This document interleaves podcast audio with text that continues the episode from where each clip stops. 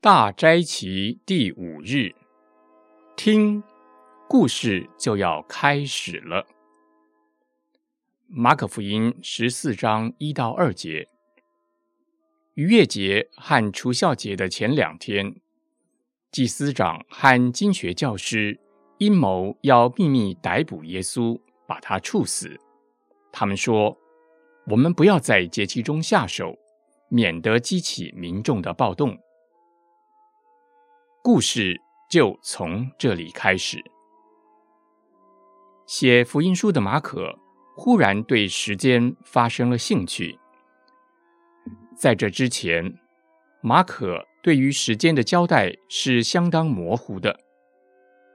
在这之前，他总是笼统的说：“过了些日子，当下，耶稣就那天晚上等等的字句交代时间。”之后就急着开始描述事情。从马可福音一到十三章的记载，我们稍稍知道耶稣是谁，但不是很完全的，而且有许多想象的空间没有被填满。我们读到了耶稣的教训，却有许多是没有解释的。我们也看到了耶稣行的神迹，但是。随着故事发展，马可记到的神迹却越来越少。耶稣的故事一定不止这样。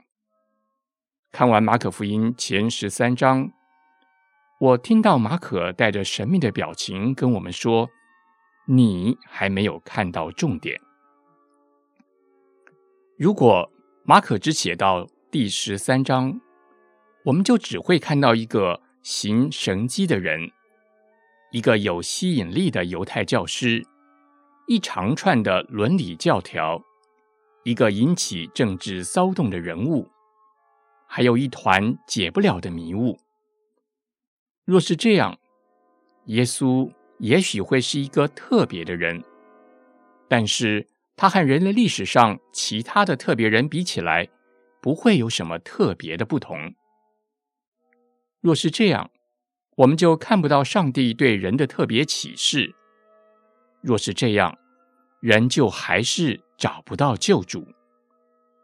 若是这样，人就还在罪里挣扎。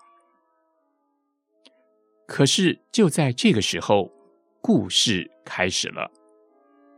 马可福音十三章结束的时候，耶稣借着马可的文字，告诉读者：“警醒。”注意听，因为奇妙的事情要开始了。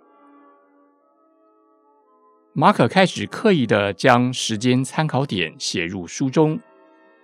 逾越节和除孝节的前两天，忽然我们知道当时的时间点，我们知道耶稣周遭的世界正在发生了什么事，我们知道就在那一天。人类的历史要开始改变。逾越节的前两天，更精确的说，那天是宁散月，犹太历的正月第十四天。逾越节和除孝节之前的两天，不再是传说，不再是迷雾，不再只是讲论，也不再只是伟人传记。马可刻意的要将我们的注意力抓回那一天，就是人类历史改变的那一天。这个就是重点。耶稣的真正的身份在此表明：耶稣是救主，福音就是福音，这就是福音的中心。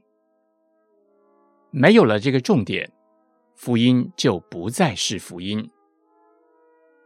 不能用社会服务来取代福音，不能用政治参与来取代福音，不能用关怀弱势来取代福音，不能用注重环保来取代福音。福音的中心就是耶稣。记得，耶稣是救主，他要用生命换你的生命。他要你进入丰盛的生命。马可用一个确切的时间点来连接福音书与历史，他也用这个确切的时间点来叫醒我们的灵魂，要我们听，仔细听，故事就要开始了。